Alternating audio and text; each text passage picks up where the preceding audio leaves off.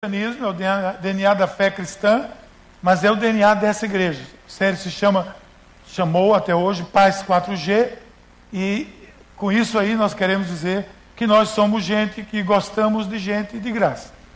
Esse é, esse é o nosso mote, essa é a nossa marca, e aí nós fizemos todo essa, esse lançamento aí que vocês estão vendo, nas redes sociais, nós estamos em todas elas, estamos em todos os lugares, queremos estar aonde todas as pessoas estão, por isso que estamos também conectados. Hoje fomos alvo de uma, de uma nota no Jornal do Comércio, dizendo que a Igreja Paz está lançando esse programa, saiu hoje até no Jornal do Comércio, na parte de assim, espiritualidade e religião, saiu ali uma nota da jornalista Carmen Peixoto sobre essa iniciativa da nossa igreja de fazer isso.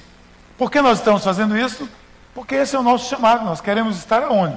onde as pessoas estão. E aonde elas estão? Em todos os lugares.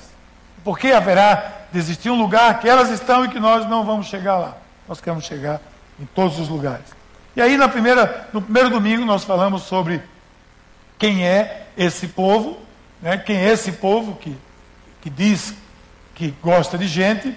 Depois nós vimos é, que, do que nós gostamos, que é de gente. E hoje, nessa última mensagem da série, nós queremos trazer uma palavra sobre por que nós gostamos de gente. Ou por que nós devemos gostar de gente.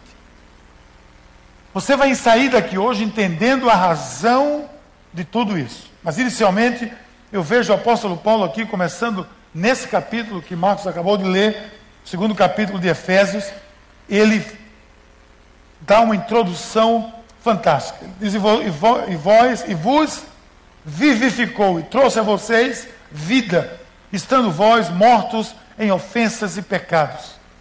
Ele vos vivificou, estando vós mortos em vossas em suas ofensas e pecados. Ou seja, ele trouxe vida para mim e para você. No capítulo 1 de Efésios, você vai perceber que ele vai explicar, ele começa explicando quem nós éramos. Desculpa. Hoje aqui poeira subiu aqui hoje. Vou beber muita água aqui hoje. Vou fazer logo isso agora, né? Eu lamento que eu estou bebendo água e talvez fazendo você ficar com sede. Mas agora, fazer o quê, né? Então, Paulo vai dizer ali que nós éramos quem nós éramos. Se você olhar o capítulo 1, ele diz que nós éramos isso, que nós éramos, eh, estávamos nos nossos nas nossas concupiscências, nossos pecados, etc. Quando vai entrando no capítulo 2, ele ainda tem um pouco disso, ele ainda vai falar um pouco sobre isso, mas ele vai começar dizendo que Deus nos deu vida. Vida. Eu acho que é fantástica essa maneira que o apóstolo Paulo nos coloca diante de Deus. Essa carta é colocando você diante de Deus, é pegando você assim dizendo: Olha aqui quem é você quem você era, o que você fazia. Agora, esse aqui é o manual de vida. É assim que você deve viver. Ele lança você.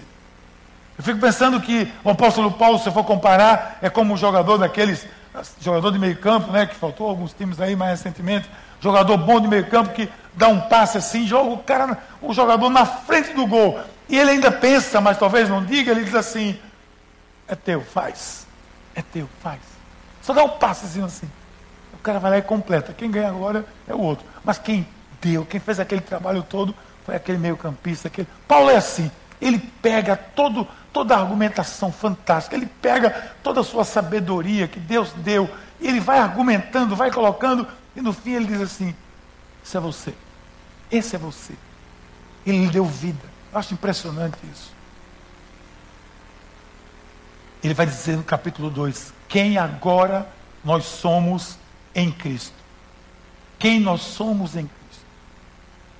Depois de mencionar tudo, ele vai dizer que Deus é cheio de misericórdia, que mesmo nós estando mortos em nossos pecados e delitos, Ele nos deu vida, nos levou aos lugares celestiais, celestiais tudo isso para quê? Para mostrar a riqueza da sua graça. Grave isso. A riqueza da sua graça. E como que num chute certeiro, ele dá a cartada final dizendo assim: porque nós somos criação de Deus, realizada em Cristo Jesus, para fazermos as boas obras, as quais Deus preparou de antemão para que nós as praticássemos. Preste atenção nisso. Olha o que ele diz. Porque nós somos, porque somos criação de Deus, realizada em Cristo Jesus, para fazermos as boas obras, as quais Deus preparou de antemão para que nós as praticássemos. Essa é a minha. Trans, trans, é, é, o meu mesmo esse aí? Vai. Ocorreu uma dúvida aqui agora. Voltando. Então Deus, Paulo está dizendo, você é isso aqui. Quando você, quem sou eu? Lembra, a primeira mensagem foi 1 Pedro 2, 9 e 10. Sacerdócio santo, geração eleita, nação santa. E ele diz agora: vocês são criação de Deus, realizada em Cristo Jesus. Olha, a natureza é a natureza. A natureza, as árvores, essa plantinha, o seu cachorro, aquele vira-lata, o, o cachorro de raça, tudo, são criaturas de Deus. Elas não foram necessariamente realizadas, feitas em Cristo Jesus. Mas você não. Você foi moldado à imagem e semelhança de Deus em Cristo Jesus, a estatura do varão perfeito, que é o nosso, o nosso alvo. Ele diz: para quê?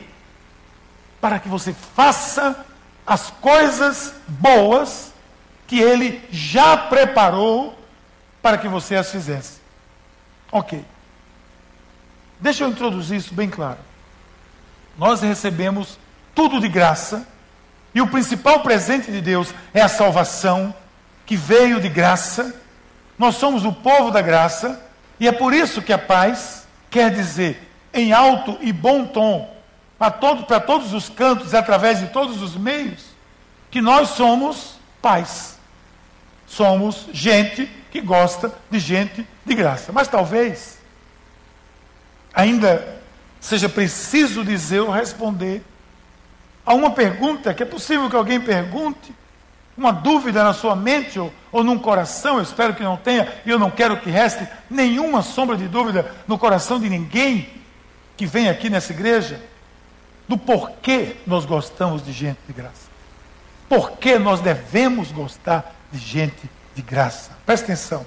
Primeiro, anote o seu boletim se foi, mas o, o gás está aí, você tem que anotar mesmo. Esse negócio não vai sair não, viu? Por quê? Porque nós sabemos que pela comunicação, abrindo parênteses aqui, quando você escuta algo, em 72 horas, você grava cerca de 10 a 15% daquilo que você escutou. Marcos é professor, ele sabe disso. Se ele ficar dando aula só, o pessoal não praticar, vai esquecer. Se você, segundo os estudos, escuta e vê, você já grava um percentual maior. Se você escuta, vê e escreve, você grava muito mais. Então, escute, veja e escreva. E guarde. Fechando parênteses.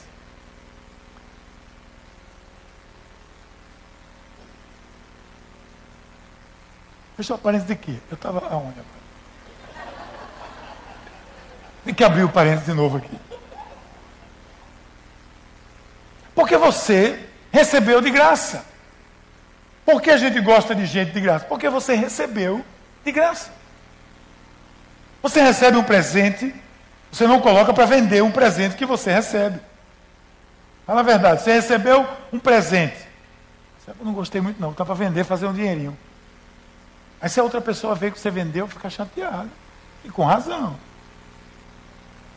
Uma vez eu recebi um presente, às vezes as pessoas esquecem que quando me dão um presente, assim, especialmente uma camisa, elas esquecem que eu tenho um, pouco, um volume um pouco maior, um ombro um pouco mais largo, um pouco mais comprido, cresci nessa direção, tal, e eu me dá uma camisa M de presente, M. Porque é Miguel, né? Aí dá Miguel, M. E M não dá, não tem como usar M. M vai ter que. A Gabriel agradece. É, vai para Gabriel. Uma vez eu ganhei um presente, eu pedi autorização à pessoa para doar para alguém que precisava daquele presente. Mas eu pedi autorização. Quando Jesus trouxe para nós o presente da salvação e um excelente pacote, junto com isso chamado fruto do Espírito, que molda o nosso caráter, norteia os nossos valores e, além disso, nos deixou o poder para realizar a sua obra. Ele nos deu um presente de graça. Olha o que Jesus diz. curem os enfermos, ressuscitem os mortos, purifiquem os leprosos, expulsem os demônios. Vocês receberam de graça, deem também de graça. Vocês receberam de graça, deem também de graça. Isso tem que ficar muito claro, é por isso que a gente gosta de gente de graça. Nós não cobramos nada, nem dinheiro, nós não cobramos exigência, nós não cobramos atenção, nós não ficamos cobrando das pessoas que eu lhe dei, eu preguei para você e você não me dá mais bola. Não dê bola, você fez o que você tinha que fazer, meu querido. Pregou para ele, levou o amor de Deus. O que ele vai fazer com isso? Problema dele ou dela. Você tem que dar de graça. A igreja tem essa marca. E nós temos que pensar nisso. Recebemos, dei também de graça.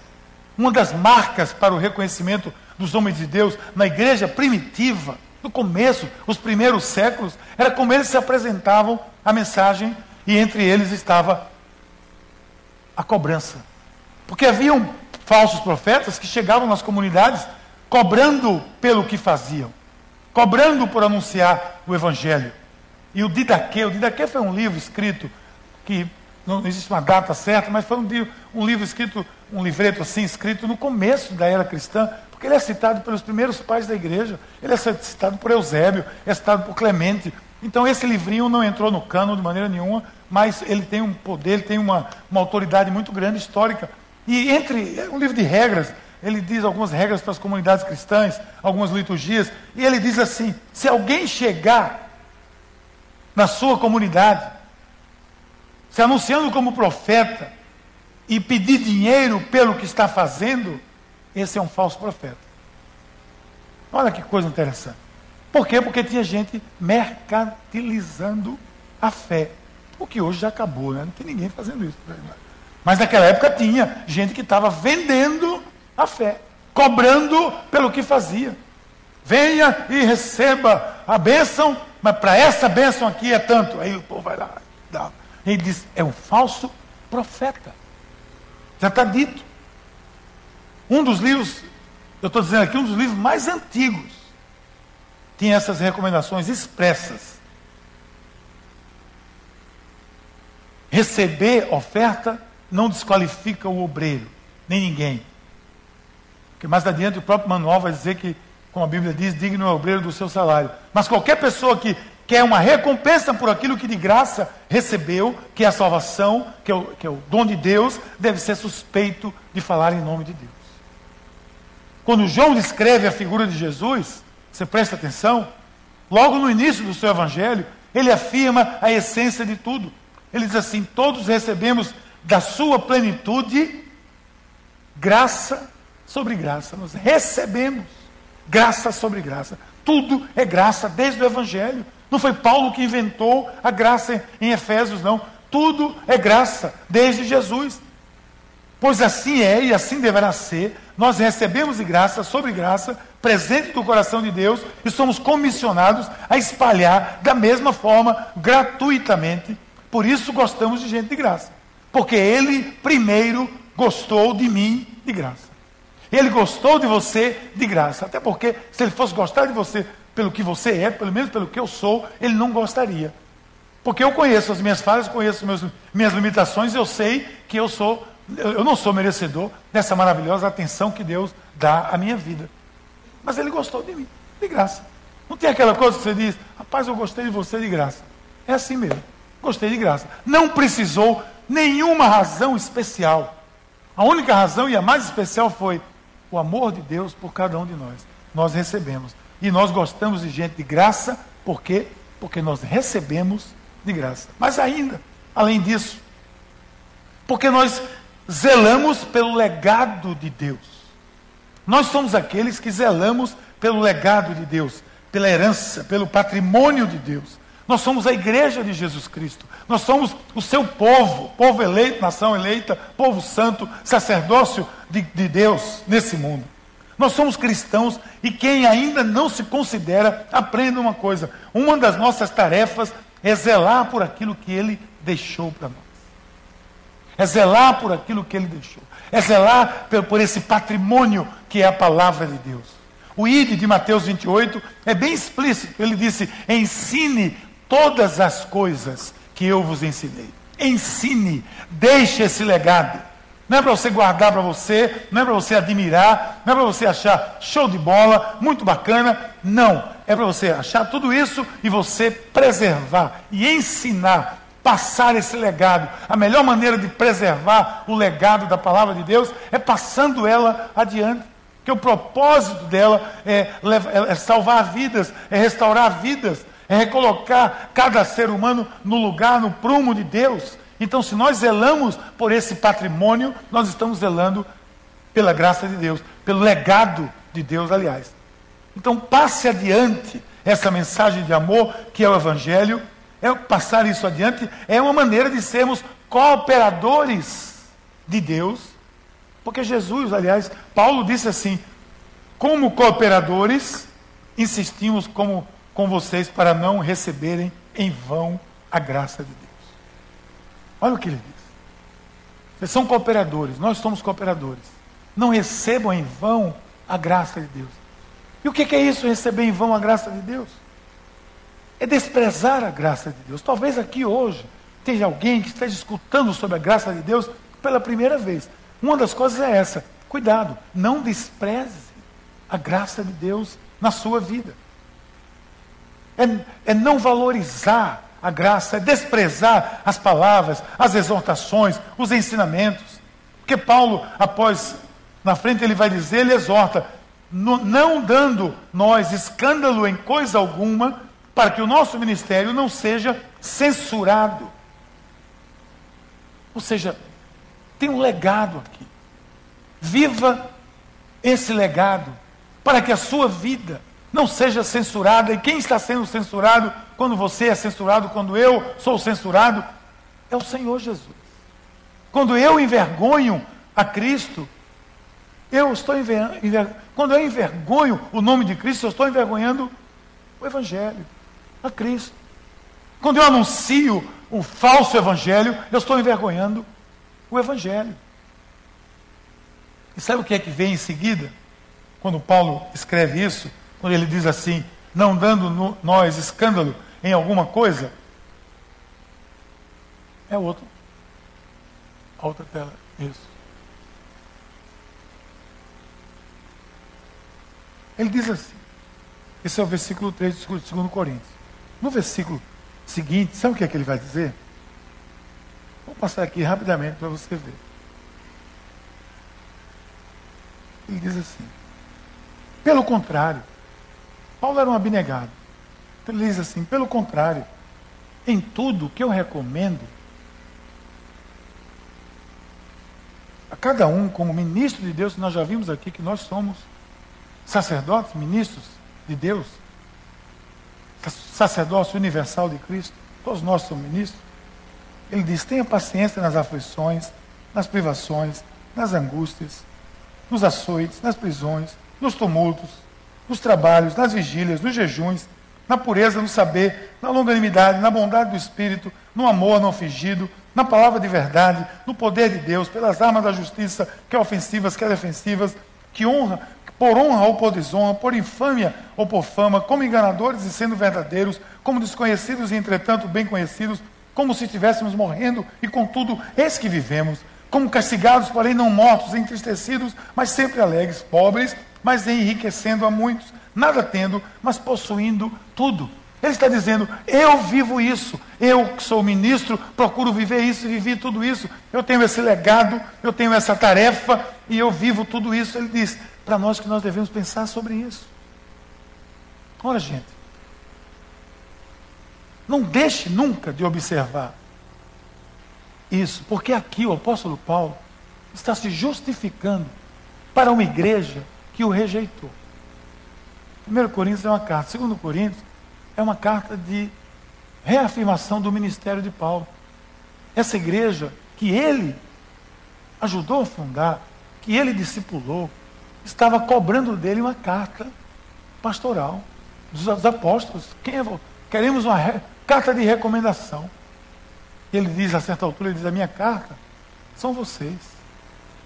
Minha carta são vocês. Minha carta é o que, Deus fez na vida de vocês. É como você está querendo cobrar. Tem um, um, alguém aqui chega e é um, um, um, líder de célula e ele gera uma outra célula e ele já gera outra célula, daqui a pouco ele é supervisor e ele tem cinco células, ele tem dez células na supervisão dele, daqui a pouco ele tem cem células e ele está ministrando. E vem alguém aqui que chegou aqui um dia, chegou ontem aqui, por exemplo, e diz assim: quem é você? Quem é que ele recomenda? Quem recomenda são essas vidas aqui, todinhas. Deus, pela sua misericórdia, me deu a cuidar. Paulo está dizendo isso. Ou seja, nós temos, nós gostamos de gente e nós vamos adiante, zelando por esse legado, em qualquer circunstância, em qualquer situação.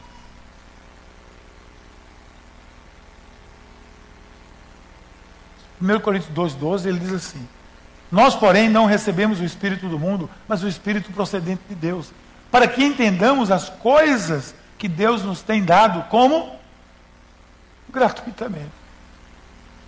Como é que ele deu? Vocês não estão lendo ainda, vamos aumentar essa letra. Ele deu como?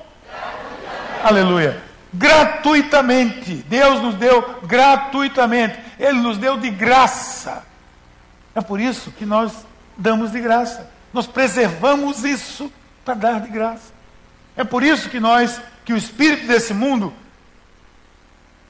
era esse conhecimento humano, essa sabedoria humana, aquela que não consegue alcançar o que Deus quer trazer ao nosso coração. Deus nos deu gratuitamente e assim nós fazemos, porque queremos deixar o legado do Evangelho fique impregnado no coração das pessoas. Nós amamos essa mensagem, nós zelamos por essa mensagem, nós queremos que ela se propague, que ela seja propagada, que ela seja difundida em todo mundo. Zelar por essa mensagem é ter cuidado com ela, é ser um testemunho vivo, é não envergonhar o nome de Cristo.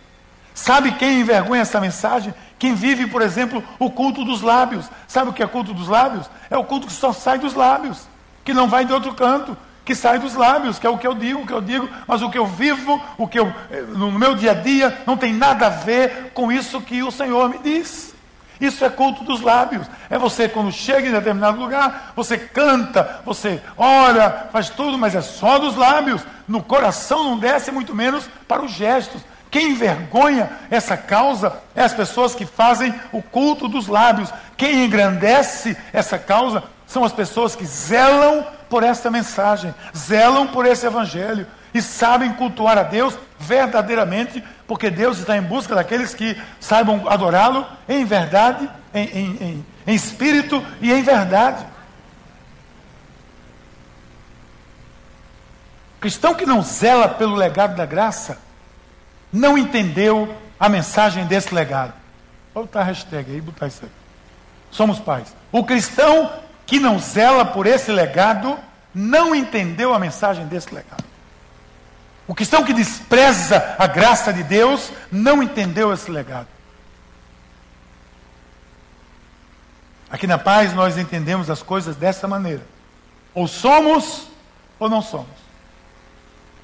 Ou ajuntamos ou espalhamos. Ou estamos com ele ou estamos contra ele. Ponto. Quem disse isso foi Jesus.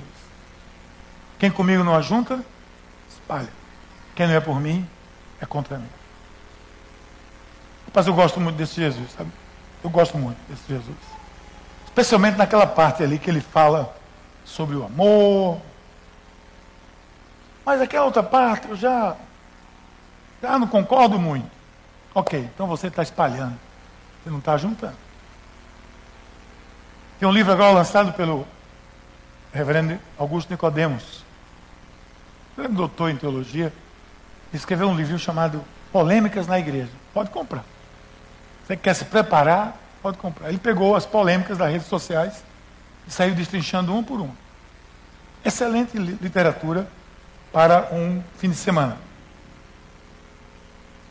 Eu chamo você a zelar por essa mensagem com a sua própria vida. Significa a sua vida. E tem mais, nós gostamos de, de graça porque Deus nos preparou para isso. Porque talvez você tenha aquela síndrome do coitadinho, da coitadinha. Quando alguém lhe chama, Marcos, vamos liderar o ministério de homens, talvez Marcos pudesse dizer assim, mas eu, rapaz, olha, eu nada. Aí a pessoa vai diminuindo. Porque eu, sabe, eu, eu, eu, eu não consigo, eu não tenho condições. Sandro, vamos liderar o Ministério do Louvor.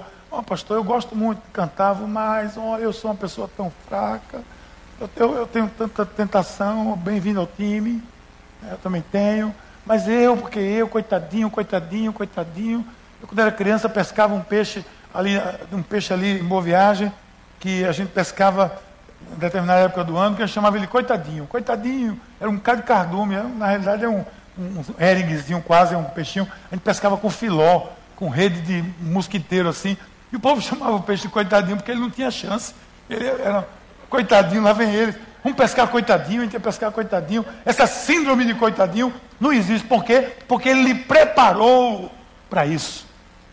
Talvez em algum momento da minha vida eu tenha pensado algo do tipo: eu não consigo fazer isso, esse mundo é o mundo de quem quiser algo tem que pagar, que compre, que faça, que invista. É assim que nós somos levados a pensar diante do que nós vivemos hoje, do que observamos nos corações das pessoas, no interesse, no desejo de levar vantagem em tudo. Mas não desanime. Não desanime, venha comigo e veja quem lhe preparou? Quando Deus me chamou para ser um pastor, quando Deus me chamou, na, algumas pessoas conhecem aqui um pouco a história do meu, desse momento crítico da minha vida, mas eu estava numa situação de muita dúvida, de muito conflito, e Deus me chamando e, e colocando as coisas bem claras assim para mim, eu correndo, seis meses correndo, nunca tive tanta resistência na minha vida, seis meses correndo, sem academia, correndo, correndo, só fazia correr de Deus.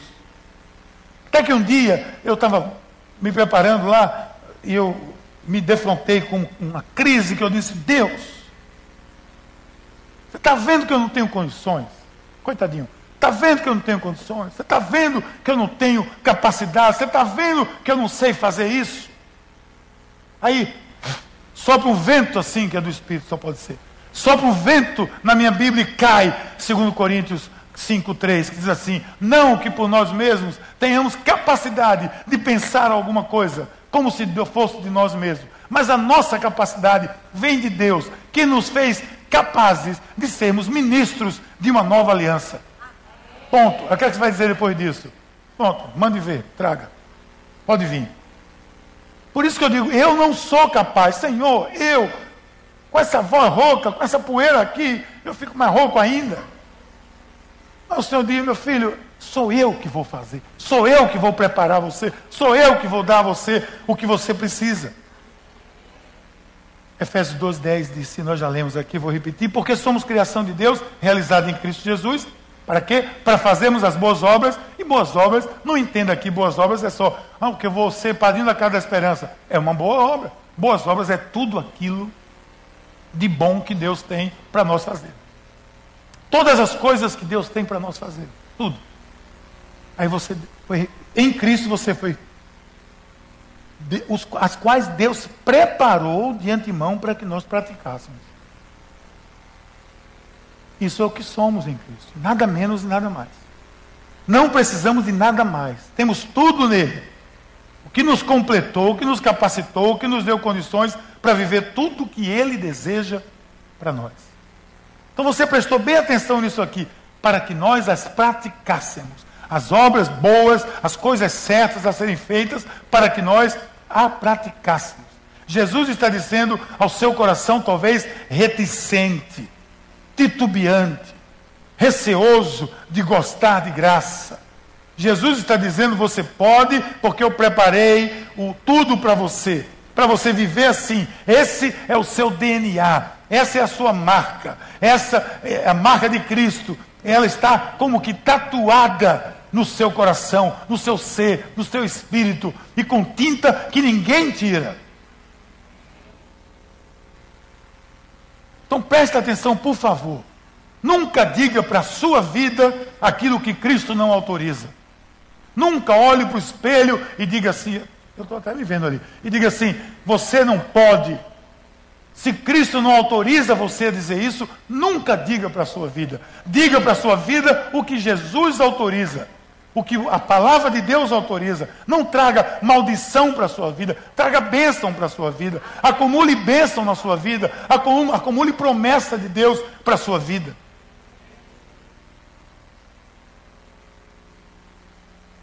Se ele disse que vai ser assim, assuma e siga. Ele vai estar com você.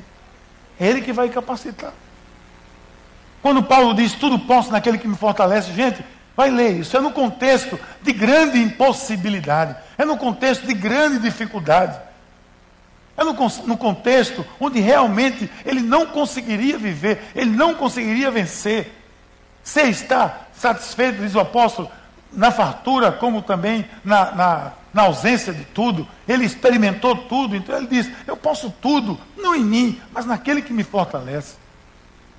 Por isso ele lança para a cruz, ele lança para o altar, ele lança para os braços de Jesus e diz: Nele eu posso.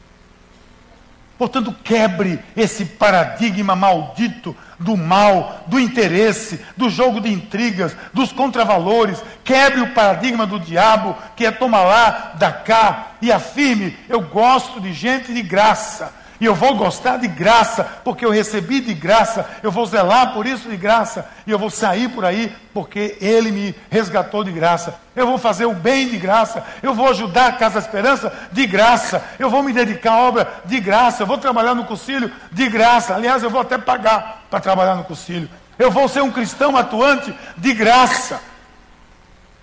Eu quero ser um líder de célula de graça. Uma pessoa que diz, eu disse, meu filho, eu, eu dando um de profeta, às vezes eu sei assim, eu lhe vejo um líder de célula, a pessoa diz, Deus me livre. Eu vi um negócio desse, Deus me livre. Está repreendido um negócio desse. Pois bem, eu quero ser um líder de graça, de célula de graça. Eu quero abrir a minha casa de graça. Eu quero deixar o povo sentar no meu sofá novo de graça. E eu ainda vou pagar a reforma que não é de graça. Porque esse é o paradigma da glória de Deus. É o paradigma da glória de Deus, que glorifica a Ele e somente a Ele envergonha o inimigo das nossas almas. Cada vez que você abre os seus braços, abre o seu coração, doa, se entrega, oferta, faz a obra de Deus, Deus se alegra, Deus sorri. Você já imaginou? E pense nisso, meu querido e minha querida. Deus olhando para você e sorrindo com você. Eu estou sorrindo com, com, com você, eu estou sorrindo com você, Wilson. Deus olhando para você e Deus alegre. Uma vez eu preguei uma mensagem aqui, muitos anos atrás, dizendo assim: faça Deus sorrir. Você pensa que Deus não pode sorrir? Não é contando piada, não. Ele sorri da sua vida, ele se alegra com a sua vida. Imagine você alegrando o coração de Deus. Esse é o paradigma da glória de Deus. Quanto mais você gosta de graça, mais o diabo é envergonhado. Mas ainda por fim, eu entendo que nós gostamos de gente de graça porque isso foi o que ele nos mandou fazer. O capitão Nascimento disse: missão dada é missão cumprida. E o nosso general disse o quê? Ide pelo mundo, pregar o evangelho a toda criatura. E o nosso general é Cristo. Nosso general é Cristo, maior do que capitão. Pois é o nosso general que diz isso. Nas suas últimas palavras, ele disse algo que tem uma profundidade tão grande que quando leio, eu fico pensando comigo mesmo. Olha o que Jesus disse ali, nos seus momentos finais. Ele disse, naquela, naquela ceia, recebendo, recebendo um cálice, ele deu graças e disse: Tomem isto e partilhem uns com os outros. Olha isso, gente. Tomem isso e partilhem uns com os outros. Você pode ter isso de algumas maneiras. Você pode entender isso como Jesus estava na ceia, tinha pão, tinha vinho, tinha um cálice. Ele pegou, deu para o pessoal e disse: Ó, racha aí. Deixa um pouquinho para cada um. Ótimo.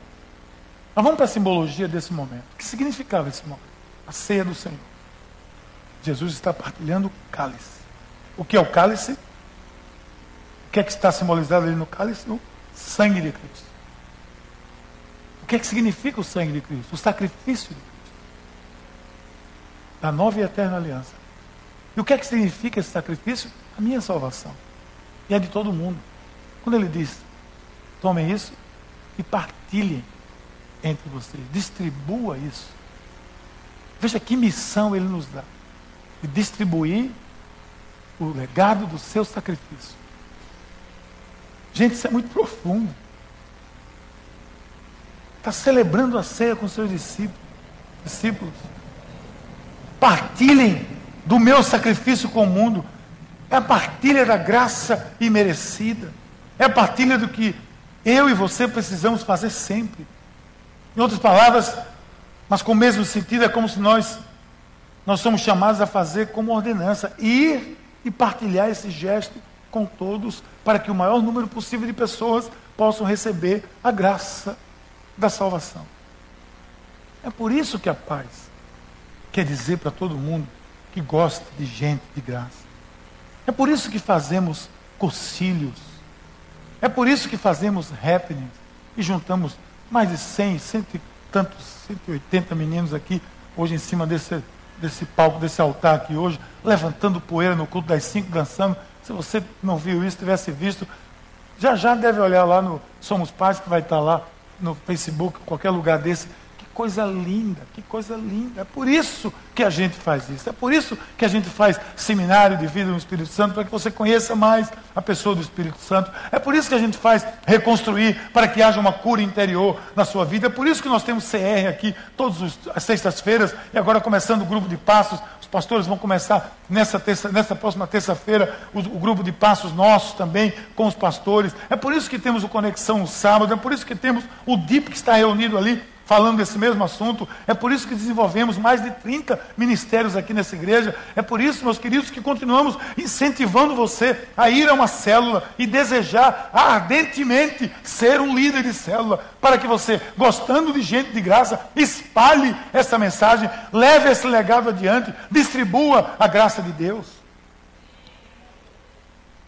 Por isso que a paz é feita de gente que gosta de gente de graça que recebemos de graça, que zelamos pelo legado de graça. Porque Ele nos preparou para sermos assim, porque esse mandato é o que nós recebemos. Paz 4G. É gente gosta de gente de graça. Multiplique isso. Compartilhe isso. Se você gastava tempo no Facebook, agora que você tem uma razão para gastar. Em ficar vendo aquelas bomboquices que tem às vezes nesse negócio. Agora você tem uma razão para compartilhar tudo que está sendo postado lá. Pá, pá, pá, sai compartilhando. Leva essa mensagem. Vai para o Instagram. Curte, multiplica. Vai na página, vai nos, nos blogs, vai, sai espalhando isso. Porque é isso que nós queremos comunicar a todo mundo. Nós queremos fazer isso para mudar esse mundo em nome de de Jesus. Que tal se nós orarmos? Pai querido, obrigado, Senhor, por esse momento aqui na tua presença, pela tua maravilhosa graça que nos envolve, porque tu nos fizeste ser um povo assim, um povo que ama, que gosta, gosta de gente, gosta de gente de graça, que nós recebemos de graça e queremos dar de graça para que a tua obra avance, para que nós sejamos os teus cooperadores